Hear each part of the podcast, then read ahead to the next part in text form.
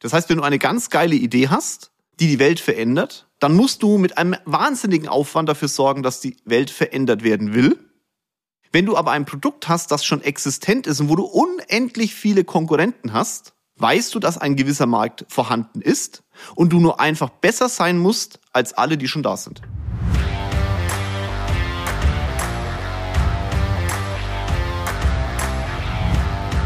Boah, in München ist der Schnee zurück. Ich sitze hier oben in meinem zwölften Stock und guck in die Stadt. Alles ist weiß. Völlig verrückt. Ich hätte gedacht, dass der Schnee vorbei ist, aber so ist es manchmal. Ne? Da kommt immer Sachen auf einen zu, mit denen man vielleicht gar nicht rechnet. Beim Wetter ist es definitiv nicht kalkulierbar, außer vielleicht ein paar Tage voraus. Im Unternehmertum ist es aber schon sehr kalkulierbar. Also egal in welchen Bereichen wir sind, ob du eine Firma gründest oder eine Firma größer machen möchtest, es gibt Bereiche, die auf jeden Fall beachtet werden müssen, um entsprechend einen Erfolg zu haben. Und über das reden wir heute im Podcast. Also ich rede drüber und du kannst gerne zuhören und dann schauen, was auf meinem Buffet für dich passt. Wir reden heute nicht über Mindset. Heute ist es ein bisschen Hard Fact und ich weiß nicht, ob es anstrengender ist, als wenn ich jetzt über Mindset rede, aber man muss ein bisschen mitdenken und so ein bisschen auch seine Struktur hinterfragen. Ich wünsche dir auf jeden Fall viel Spaß dabei und dann hauen wir rein, oder? Viel Spaß beim neuesten Podcast. Was mir gerade wieder auffällt ist, also ich habe das gerade nochmal angehört, was ich aufgenommen habe und du jetzt gerade gehört hast, das sind ganz viele Uns drin. Ich mache wieder so lange Schachtelsätze. Ja, schreib mich mal auf Instagram an, ob das für dich in Ordnung ist, wenn meine Sätze etwas länger sind. Oder ob du es möchtest, dass ich öfter einen Punkt setze, weil es dann einfach verständlicher ist. Ich bin gespannt. Naja, ist, man muss sich ja weiterentwickeln, genauso wie ich im Podcast aufnehmen. Das ist ja nicht mein Hauptjob, sondern Firmen größer machen, das ist mein Hauptjob. Firmenstrukturen zu bauen, das ist mein Hauptjob. Firmen zu leiten, das ist mein Hauptjob und Menschen zu entwickeln, in dem Bereich, in dem sie tätig sind, mehr aus sich herauszuholen. In diesen Aufgaben, die ich dir gerade genannt habe, sind ganz viele Themen dabei, die dich wahrscheinlich interessieren. Ich schätze mal, du bist entweder jemand, der sagt, oh, Unternehmertum finde ich geil, ich würde gerne eine Firma gründen, oder ich finde Unternehmertum geil, weil ich ein Unternehmer bin oder Unternehmerin natürlich. Ne? Wir wollen ja hier die Damen nicht vernachlässigen. Das tut mir leid, wenn das hin und wieder mal passiert. Das ist im deutschen Sprachgebrauch halt noch so drin. Ob gut oder schlecht, da brauchen wir jetzt nicht drüber diskutieren, es ist einfach so. Also, was ist denn so auf meinem Buffet über die letzten Jahre aufgeploppt, wo ich dir sagen kann, wenn du auf diese Punkte achtest, dann ist die Wahrscheinlichkeit, dass du mit dem Startup, mit dem neuen Unternehmen, mit deinem alten Unternehmen deutlich erfolgreicher sein kannst, sehr, sehr hoch. Ich hasse es ja, solche Einzelfacts zu nennen. Das als gepflegter Hörer meines Podcastes weißt du es diese allgemeinen Themen, auch wenn du das machst, dann wirst du Milliardär. Wenn es die geben würde, dann würde jeder von uns da draußen als Milliardär rumspringen. Und wir müssten uns darüber unterhalten, wie man hundertfach oder tausendfacher Milliardär wird, weil wahrscheinlich gäbe es dann auch eine Steigerung. Das heißt, allein das beantwortet schon die Thematik. Es gibt immer Themen, die man nicht im Allgemeinen beantworten kann, sondern die eine Summe von vielen Sachen sind. Trotzdem, so ein paar Hard Facts kann man nennen, auf die du achten musst, um entsprechend erfolgreich im Unternehmertum zu sein. Und den ersten Punkt, den wichtigsten, den stelle ich vorne weg. In der Theorie könntest du sogar, und das machst du natürlich nicht, aber du könntest in der Theorie sogar nach diesem Punkt sagen, alles klar, alles gehört, los geht's. Normalerweise stellt man sowas ans Ende, ne, damit die Leute dranbleiben. Da aber so wichtig ist und ich so ein Gequake nicht möchte, hier ist der Punkt, um den es geht. Egal, was du für eine Idee hast, egal wie groß deine Firma schon ist, um sie größer machen zu wollen, musst du mir verkaufen. So einfach wie es sich anhört, so hart ist dieser Fakt. Du hast Waren und Dienstleistungen, die du anbietest. Oder etwas, was du neu machen möchtest, weil du etwas Neues erfunden hast, weil du eine neue Dienstleistung an den Markt bringst. Und dafür brauchst du Kunden. Jetzt erlebe ich ganz oft, dass gerade bei Startups die Leute schauen, ob es etwas auf dem Markt gibt, was es noch nicht gibt. Ja, das hört sich jetzt doof an. Also du guckst, ob irgendeine Dienstleistung da draußen rumspringt, die noch keiner macht, oder irgendein Produkt, das da draußen rumfliegt, noch nicht existent ist, du aber glaubst, dass es gebraucht werden könnte. Fränkisch. Und ich sag dir, ja, das kann funktionieren. Das Thema ist halt, wenn du etwas Neues an den Markt bringst, hast du eine Grundsatzproblematik, nämlich die Menschen sind in einer Komfortzone, das habe ich ja schon hundertmal erzählt, und du musst diese Menschen aus der Komfortzone rausholen, etwas Neues zu tun. Darauf haben aber ganz viele keinen Bock. Also ich gebe dir ein Beispiel. Du sagst, Holzzahnbürsten sind jetzt ganz geil, weil Holzzahnbürsten zerstören den Zahnschmelz. Ich habe keine Ahnung, ob das so ist, ich sage jetzt einfach was, okay? Die machen, wahrscheinlich jetzt gerade eine Milliarden, die rausgepfiffen, egal. Holzzahnbürsten haben aus dem, die sind ergonomisch in der Hand und das Holz, das schimmelt, ich, habe keine Ahnung, was weiß ich. Also Holzzahnbürsten ist das neue It-Shit-Ding. So, und jetzt kommst du auf jemanden wie mich zu, der sagt, ich putze meine Zähne, aber halt leider mit einer elektrischen Zahnbürste. Ich sage jetzt nicht die Marke, wir machen hier keine Werbung. Ja, die ist halt bequem. Ich halte das Ding im Mund, mach das ist so mit dem, wie heißt das denn da, dieses Ultraschallzeug da. Und dann kommst du zu mir und sagst, hier, Holzzahnbürste ist besser. Ich muss also selber eine Bewegung durchführen und sagen, schub, schub, schub, schub, schub, schub, schub, schub, schub. Total geil. Oder halt eben nicht. Ich würde sagen, eben nicht. Weil ich, egal wie groß die Vorteile dieser Holzzahnbürste sind, die Vorteile meines, ich halte es einfach in den Mund, überwiegend sehe. Dementsprechend bin ich hier in meiner Komfortzone. Ich müsste sie verlassen. Ich müsste etwas tun, was ich vorher nicht getan habe, nämlich mit einer Holzzahnbürste bürsten. Und dann sagen die meisten Menschen, egal wie groß der Vorteil ist, na, na, na, na, das, na, ach, das ist doch, ist das bewiesen. Das heißt, du führst wahnsinnig viel Diskussionen. Wenn du aber sagst, du hast eine Ultraschallzahnbürste und gehst, baust an die Ultraschallzahnbürste vorne meinetwegen einen Holzkopf ran, dann gibt es ja schon unendlich viele Menschen, die eine Ultraschallzahnbürste besitzen das heißt, du hast einen Markt, der definitiv vorhanden ist. Du weißt, dieser Markt ist da, da muss niemand aus der Komfortzone gehen. Und du bringst an diese Bürste, an diese Schallzahnbürste einfach was Neues an. Damit bin auch ich bereit, ach gut, ne, schau her, ich muss immer noch machen. Und ey, Holz ist auch noch besser als das Plastikzeug. Verstehst du? Ich kann in meiner Komfortzone bleiben und kann das, was ich habe, optimieren. Das heißt, wenn du eine ganz geile Idee hast, die die Welt verändert, dann musst du mit einem wahnsinnigen Aufwand dafür sorgen, dass die Welt verändert werden will. Wenn du aber ein Produkt hast, das schon existent ist und wo du unendlich viele Konkurrenten hast, weißt du, dass ein gewisser Markt vorhanden ist und du nur einfach besser sein musst als alle, die schon da sind. Was deutlich leichter ist, weil der Markt halt schon vorhanden ist. Du musst ja nur auf die vorhandenen Argumente, die da sind, einfach neue oben draufsetzen. Und damit ist der, die Käuferschicht, die eigentlich bisher nach rechts gelaufen ist, auf der linken Seite bei dir, ich merke, ich mache mit den Händen diese rechts und links, das siehst du ja nicht, fällt mir gerade eine Sekunde ein, sollte ich mal ein YouTube-Video dazu machen.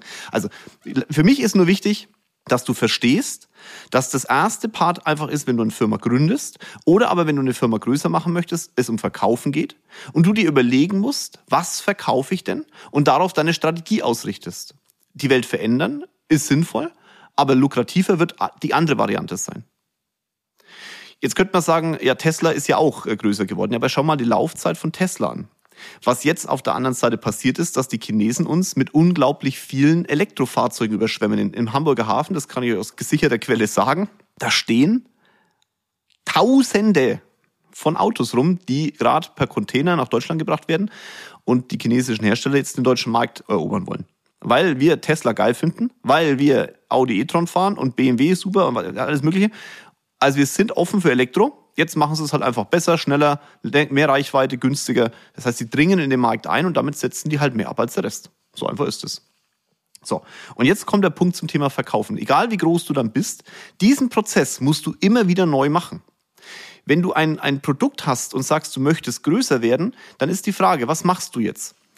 Gehst du breiter in den Markt, also versuchst neue Käuferschichten zu erlangen, dann hast du genau die Situation. Du musst diese Käuferschichten davon überzeugen, dass das, was sie bisher getan haben, in eine neue Richtung gewendet werden muss. Und dafür brauchst du Benefits gegenüber den anderen Leuten. Du brauchst aber vor allem jemanden, der es kommuniziert.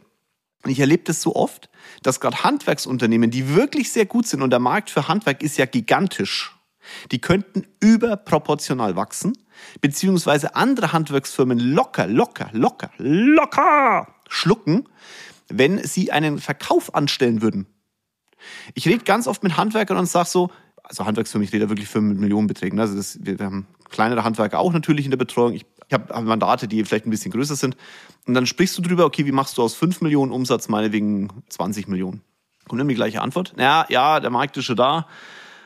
Ja, ey, da muss ich auch noch Kunden anrufen. Nein, musst nicht. Du musst jemanden holen, der Kunden anruft und dahin geht. Weil alle Kunden, ja, aber ich weiß nicht, ob die Handwerk wollen. Doch, doch, glaub's mir, die wollen Handwerk. Es gibt ja Bauträger da draußen, es gibt ja Menschen da draußen, Hausverwaltungen da draußen, die brauchen Handwerk. Und wenn du dann rangehst an die Nummer und sagst, okay, wie akquiriere ich die denn? Und da kommen wir dann zu einem Punkt, das ist der Punkt Nummer vier, also müsst ihr jetzt dann doch dranbleiben bis zum Ende und nicht aufhören, ne? weil das, der wichtigste Punkt ist halt nur mal verkaufen, aber Punkt vier zum Thema, was jetzt dann noch kommt, der ist genauso wichtig. Also was mache ich denn, wenn ich dann beim Kunden bin und muss ich mich auf die Preisdiskussion einlassen oder halt nicht, kommen wir gleich dazu. Aber Akquise ist der entscheidende Faktor. Also all die Menschen, die sich mit Akquise beschäftigen und in ihrer Firma Akquise betreiben, ob das ein Startup ist oder was anderes, werden wachsen. Und wenn du ein Startupler bist und sagst, ich, oder jemand bist, der ins Unternehmertum gehen möchte und dann weiß, welche Idee man haben soll, dann hör mal auf mit der Idee. Überleg dir vielleicht mal lieber, welche Bereiche auf diesem Erdball sind denn schon gut besetzt. Du, nimm doch Finanzdienstleistung. Das ist, Finanzdienstleistung ist, egal in welche Bereiche du gehst, einer der geilsten Einstiege überhaupt. Du lernst mit Geld umzugehen, du lernst Strukturen aufzubauen, du lernst verkaufen, weil du Akquise betreiben musst und zwar teilweise Hardcore bei manchen, das empfehle ich jetzt auch nicht jedem, aber teilweise schon Hardcore. Und die Ausbildung ist in der Finanzdienstleistung besser als in jeder anderen Branche der Welt. Was wir an Geld ausgeben, ich habe das irgendwann mal bei einem Podcast gesagt mit dem äh, Vorstand der HDI, was wir an Geld ausgeben, um Mitarbeiter zu auszubilden, das sind Hunderttausende von Euro allein in unserer Firma. Jetzt überleg mal, wie viele Finanzdienstleister das gibt, das ist ja verrückt. Also du kriegst eine gigantische Ausbildung und hast eins gelernt, verkaufen. Und das merke ich, wenn wir zum Beispiel meine Jungs und Mädels sich Holdings bauen, also unsere Berater, die in der Holdingstrukturberatung sind, haben ja selber Holdings. Ich kann die in jede Firma der Welt stecken. Die werden die Firma größer machen. Es ist auch völlig Wurst, in welcher Branche. Weil die gelernt haben zu verkaufen. Und der, der, der Part vorneweg ist, du musst lernen zu verkaufen das ist keine Werbeveranstaltung und trotzdem sage ich es, weil es halt ein Herzensprodukt von mir ist. Backstage hat als aller, ist ja neu aufgestellt worden seit 1.1. Es gibt jetzt Kurse, feste Kurse. Der erste Kurs ist das Thema aus genau dem Grund. Verkaufen. Du lernst verkaufen. Ich werde diesen Verkaufsprozess und diese Verkaufs auch immer weiterentwickeln. Dir eigene, dir auch, wenn du den ganzen Kurs durchgemacht hast, hast du alle Themen durch. Und dann sage ich dir aus meiner Realität mal, was bei mir auf dem Buffet passiert. Also was ist, wie ist es, wenn ich mit dem Kunden spreche und so weiter. Der nächste ist Mindset und dann kommt noch jedes Quartal kommt ein neuer dazu. Oder ich glaube alle vier Monate kommt das ist ja alles jedes Quartal, sondern alle vier Monate kommt ein neuer Kurs dazu. Schaust dir an. Glaub mir, du kannst e-, egal was du machst, es wird für alle Seiten passen, weil Verkaufen halt das Elementarstückchen eins von allem ist. Das Elementarstückchen des Lebens im Unternehmertum. So. Und damit kommen wir zum Punkt Nummer zwei also wir berechnen das jetzt mal runter. Du bist Unternehmer, du hast meinetwegen dein Startup gegründet, das geht los. Oder du hast eine Firma, die schon lange on, on, on point arbeitet. Und dann guckst du eigentlich immer deine BWAs an. Meine Empfehlung an dich ist, lerne BWAs bis zu einem gewissen Grad zu lesen, aber hol dir verdammt gute Berater, die diese BWAs noch deutlich besser lesen können als du. Schick mir gerne Anfrage, ist kein Problem. Ich habe da voll Bock drauf auf so Zeug ich werde wirklich, ich, ich müsste nicht mehr machen, aber ich berate wirklich für mein Leben gern, ich baue für mein Leben gern Firmenstrukturen. Und ich überzeuge auch gern Unternehmer, die schon sehr groß sind und der Meinung sind, sie müssen nach vorne kommen, weil es, weil ich Bock drauf habe, weil man von, von Angesicht zu Angesicht spricht, alle Probleme, die ein Unternehmer hat, habe ich halt auch. War das jetzt ein Verkaufspart? Könnte man fast so denken. So, BWA. Also du nimmst deine BWA und dann schaust du dir bitte folgende Strukturen, nämlich deine Personalkosten. Es ist total lustig, dass die meisten das nicht machen. Und auch hier ist der Punkt Nummer vier so enorm wichtig, weil es einfach für den letzten Punkt eine, eine, eine ganz entscheidende Bedeutung hat. Also deine Personalkosten sollten so sein, dass maximal ein Drittel der in der BWA steht hinten so wie viel Prozent machen deine Personalkosten aus. Mehr als 30 Prozent dürfen die nicht sein. Also wenn du einen Mitarbeiter anstellst, sage ich ja immer, das, was er kostet, muss er mal drei reinholen. Entweder selbst oder er muss die Zeit schaffen, damit man im Verkauf mehr Zeit hat, weil man Sachen nicht mehr tun muss, um eben diese Quote hinzukriegen. Also wenn jemand 40.000 Euro verdient, dann muss er 120.000 in die Firma reinholen. Dann ist er lukrativ. Bei 50 Prozent ist es so, dass du mit Null auslaufen wirst. Und jetzt guck deine BWA einfach mal an. Wenn du bei 50 Prozent Personalkosten bist, wirst du feststellen, dass, die, dass der Gewinn nicht sonderlich hoch ist und dass äh, wahrscheinlich eher bei der GmbH Richtung Null geht, weil im Personal ja du mit drin bist. Du musst dich ja auch noch in irgendeiner Form bedienen. Und da musst du dafür sorgen, dass das entsprechend nach oben geht. Ja, aber wie schafft man das denn jetzt, wenn ich Personalkostenbereiche habe, die halt höher sind als 50, was echt immer mal wieder vorkommt? Gerade im Vertrieb. Und das sage ich dann später was dazu. Und das Zweite ist, und das ist genauso un, für den Fall, dass ihr das klicken hört, ich schreibe mir da teilweise noch meine Sachen auf, damit ihr später nicht vergesst, wenn ich hier mit euch rede, weil es dann einfach sehr viel ist. Also der zweite Part, wenn du dann denkst, jetzt habe ich davon geredet, dass jemand zum Beispiel zu dir kommt und eigentlich gar nicht dafür sorgen kann, dass er seinen, seinen, sein Gehalt mal drei hochskalieren kann, wenn du eine Sekretärin einstellst für 40.000 Euro. Wie sollst, soll die Sekretärin es selber hinkriegen? Das heißt, du musst dafür sorgen, indem du in den Verkauf gehst und sagst, okay, jetzt habe ich mehr Zeit, weil die Sekretärin mir Sachen wegnimmt oder der Sekretär und ich habe jetzt die Möglichkeit, 120.000 Euro zu verdienen. Auch dann ist die Sekretärin sinnvoll. Wenn du jetzt mal in deine Firma reinguckst, wie viele Menschen beschäftigst du denn, wenn du gerade produzieren bist oder wie auch immer, wie viele Menschen beschäftigst du denn mit Verkauf und wie viel mit Produktion? Das ist eben der zweite Punkt. Die meisten haben herausragende Mitarbeiter im Bereich Produktion, aber der Verkauf, der Außendienst wird etwas vernachlässigt. Wie viel Geld gibst du aus zum Beispiel für Ausbildung im Bereich der Qualität deiner produzierenden Mitarbeiter? Oder der Organisation im Großen und Ganzen.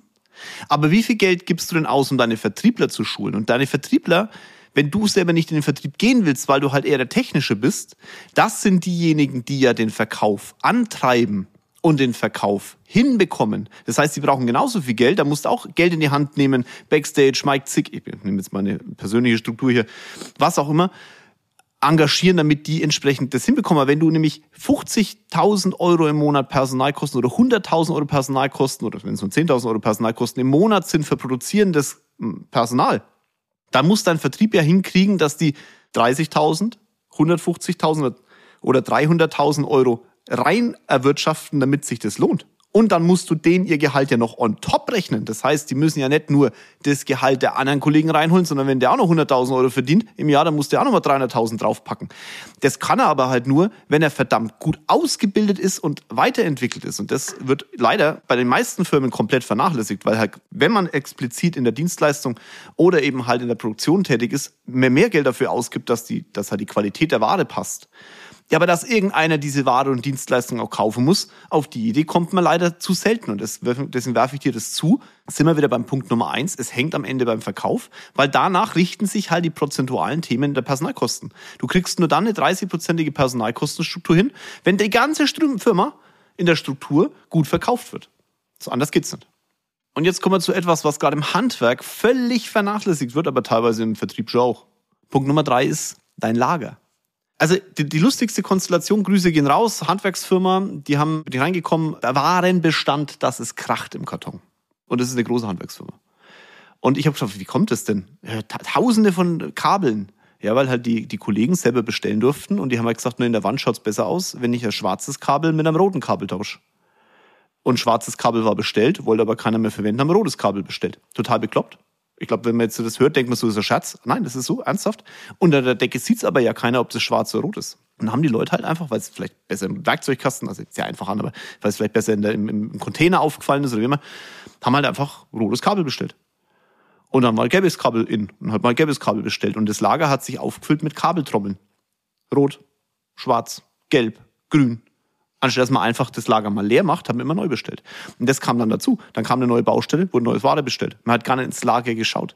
Es gibt ja diese großen Container, wenn ihr euch so ein bisschen mit Handwerkern, Handwerksfirmen beschäftigt, vielleicht hast du ja selber eine, dann schiebt man einen großen Container dahin und sagt, okay, das ist jetzt das Material, das brauchst du für diese Baustelle, es wird immer zugesperrt und so weiter. Aber es hat sich keiner angeguckt, ob danach, als die Baustelle geschlossen wurde, in diesen Containern noch Ware ist, die man verwenden kann. Die ist dann manchmal verschwunden, hat vielleicht mal eine mitgenommen. Ein Handwerker hat Klo gebraucht, hat das Klo mitgenommen. Und oder im, im Lager hat sich dann, das wurde ausgeräumt, wurde ins Lager gestellt und für die neue Baustelle wurde gar nicht nachgeguckt, was im Lager ist. Es wurde einfach im Endeffekt bestellt. Vielleicht erkennst du dich jetzt gerade wieder. Diese Lagerwirtschaft, da stehen Millionen Euro im deutschen Mittelstand einfach rum. Werkzeuge, also Werkzeuge jetzt, wenn jetzt immer nicht im Handwerk ist, Werkzeuge sind für Maschinenproduktion, die Teile, die zum Beispiel Gussformen und sowas, ne? also Werkzeuge, das sind teilweise Werkzeuge vorhanden, wo du denkst, die könntest du eigentlich wieder verwenden. Meistens schwierig, weil ja das Produkt im Endeffekt nicht permanent bestellt wird oder halt ein neuer Kunde ein anderes Werkzeug braucht und so weiter.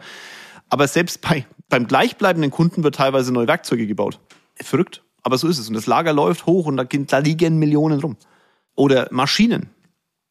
Da werden Schneefriesen bestellt. Dann wird, also jetzt mal zum Beispiel im Vertrieb, was, was, was, Menschen an Stabilo-Stiften bestellen oder Textmarker, obwohl das Lager unten voll ist. Ich sehe das ja bei uns in der AG manchmal auch.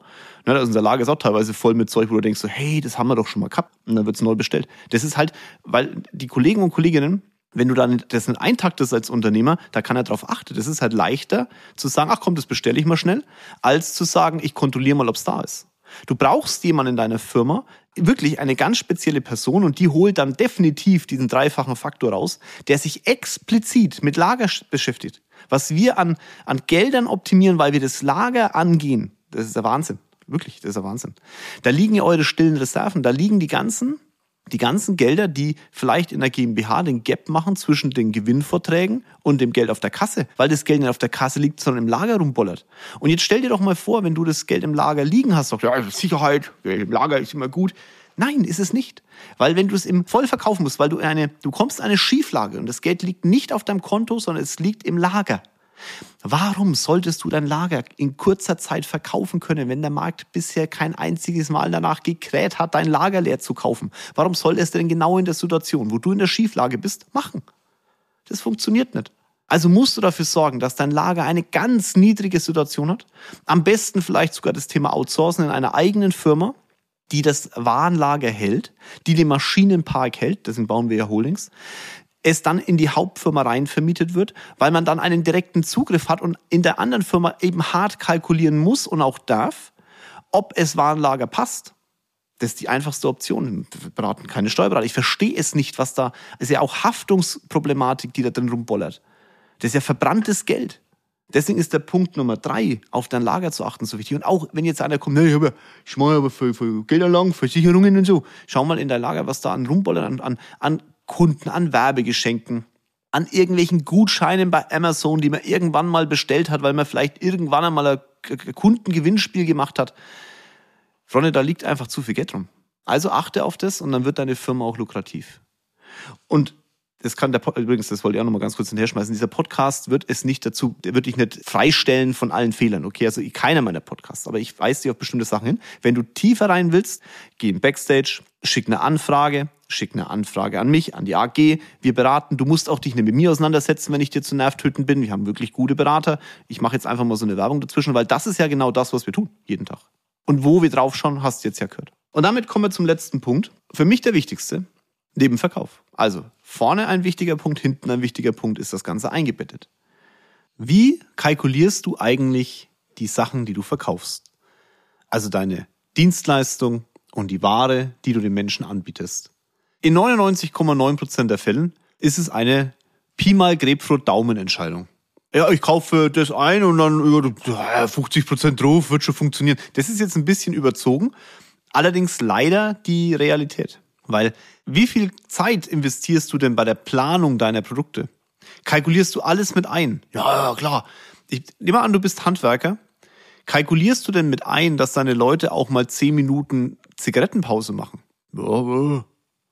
Kalkulierst du denn mit ein, dass deine Vertriebler im Auto sitzen, dass du auch mal im Auto sitzt? Ich, ich nehme jetzt mal den, den Bereich Dienstleistung und hier jetzt mal Finanzdienstleistung. Ganz viele Makler zum Beispiel konzentrieren sich auf das Versicherungsgeschäft. Das ist sicherlich ein lukratives Geschäft. Also ich meine Haftpflicht, Hausrat und so weiter. Sicherlich kann das lukrativ sein. Aber du musst hier ganz anders kalkulieren, weil natürlich die Provisionen, die Gelder, die fließen, im Verhältnis für die gleiche Zeit an Arbeit deutlich geringer sind, als wenn du in zwei Stunden meinetwegen eine Geldanlage verkaufst oder mit dem Kunden seine Gelder platzierst. Das ist ganz normal. Das heißt für dich, wenn du dich darauf spezialisiert hast, Kfz-Geschäft zu machen, Haftpflicht, Berufsunfähigkeit und sowas, dann ist eine Online-Beratung lukrativ, weil du das in kurzer Zeit machen kannst, Online-Unterschriften und so weiter. Wenn du aber für die gleiche Arbeit drei Stunden zum Kunden gehst, dann ist es wirtschaftlich uninteressant. Auf der anderen Seite kannst du aber keine zehn Minuten Online-Beratung planen und den Kunden eine Milliarde oder eine Million oder hunderttausend zur Seite legen oder im Monat 5000 Euro oder selbst wenn es 200 Euro sind. Das hat eine andere Wertigkeit, auch in der Provisionierung. Dementsprechend musst du anders kalkulieren. Für uns ist es so, dass ein Kunde im Privatmandat dann ein Mandat ist, wenn man acht Verträge mit uns zusammen umgesetzt hat, weil dann das Vertrauen da ist, dass man andere Sachen auch macht. Das ist jetzt gar nicht mal nur der wirtschaftliche Aspekt, sondern halt auch, dass das Vertrauen da ist, dass man entsprechend auch weiß, jawohl, das ist richtig, was man tut. Wenn man achtmal eine Entscheidung für etwas getroffen hat, für den gleichen Berater, dann ist ein Vertrauen da. Wenn wir jetzt nur Haftpflicht und Hausrat beraten würden, da gibt's ja auch ein paar, die online oder auch auf Social Media unterwegs sind, da Leads reinholen und dann im Endeffekt dadurch die Beratung hinbekommen Wenn man das beim Kunden direkt macht, dann ist es nicht wirtschaftlich. Dadurch, dass diese aber online machen, funktioniert es wieder. Online-Beratungen über Teams oder was auch immer für ein, für ein Medium du nutzen willst. Und so musst du kalkulieren. Und dann kriegst du es auch hin, dass deine Personalkosten im Verhältnis zu dem, was reinkommt, auch einen niedrigeren Stand erreichen, wenn du die Zeit mit einkalkulierst. Oder aber wenn du im Handwerk unterwegs bist, dass du auch nachkalkulierst, wie, wie qualitativ hochwertig arbeiten die denn? Wie viel Schwund habe ich denn? Muss ich nachbessern? Muss ich ständig nacharbeiten? Das muss ja alles in so ein Angebot mit rein. Und dann kommt der Punkt, und dann und dann und dann, dann kommt der Punkt, wie viel Geld gebe ich denn in der Dienstleistung zum Beispiel im Stundensatz aus? Da muss ich mich ja nach dem Markt richten. Nein, du musst dich danach richten, ob du Geld verdienst oder nicht. Es bringt dir doch nichts, wenn du wahnsinnig viele Aufträge hast, alle deine Mitarbeiter auslastest, aber am Ende nichts hängen bleibt und schon gleich dreimal nicht für dich. Das Risiko trägst doch du. Und das haben wir ganz, ganz oft. 40 Bäcker angestellt, die machen alle Umsatz, ja, aber die Kalkulation für die verkaufte Ware ist so gering, dass dann am Ende nichts mehr übrig bleibt. Du musst ja kalkulieren, dass die 40 Leute auch bezahlt werden und für dich auch noch was übrig bleibt und die Zeit auch noch einkalkuliert ist und dann kostet das Brötchen halt einfach 30 Cent oder halt 45 Cent. Ja, aber dann kaufen die nicht mehr bei mir. Na, die, die deine Qualität wollen, die kaufen schon bei dir.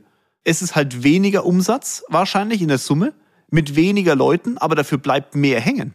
Wenn du auf Masse gehen willst, dann musst du halt einen höheren Umschlag hinkriegen, dann musst du halt, darfst ja kein Verkaufspersonal mehr haben und deine Brötchen irgendwo in einen Container reinschmeißen, wo die Leute es selber rausnehmen können, also die Kunden.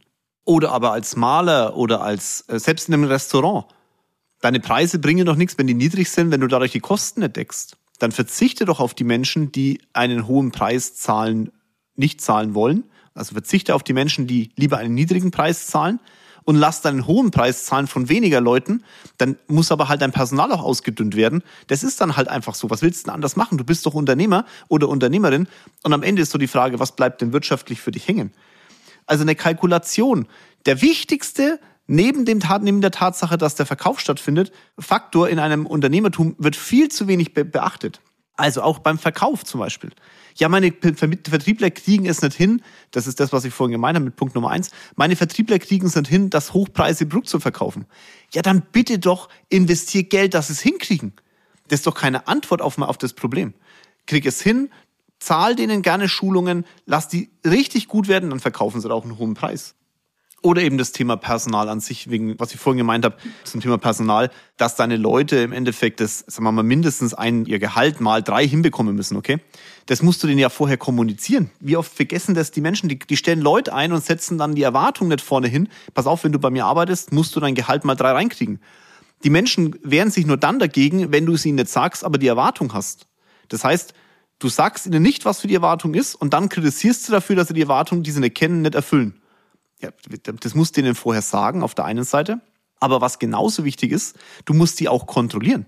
Das war der Grund, warum wir Tiger Call gebaut haben, oder die Werbeveranstaltung hier, warum wir Tiger Call gebaut haben, weil du dann sehen kannst, was haben die für ein, wie oft rufen die an, was haben die für eine Quote im Telefonat, was haben die für eine Quote im Abschluss, also im Verkaufsabschluss und was ist vor allem für eine Quote dann im Wiederanruf da. Also das, wenn, wenn du das anschaust und deine Leute dafür schulst, dass sie das auch verstehen, aber auch die Erwartung dazu ganz explizit kommunizierst, dann kann ja fast nichts mehr passieren.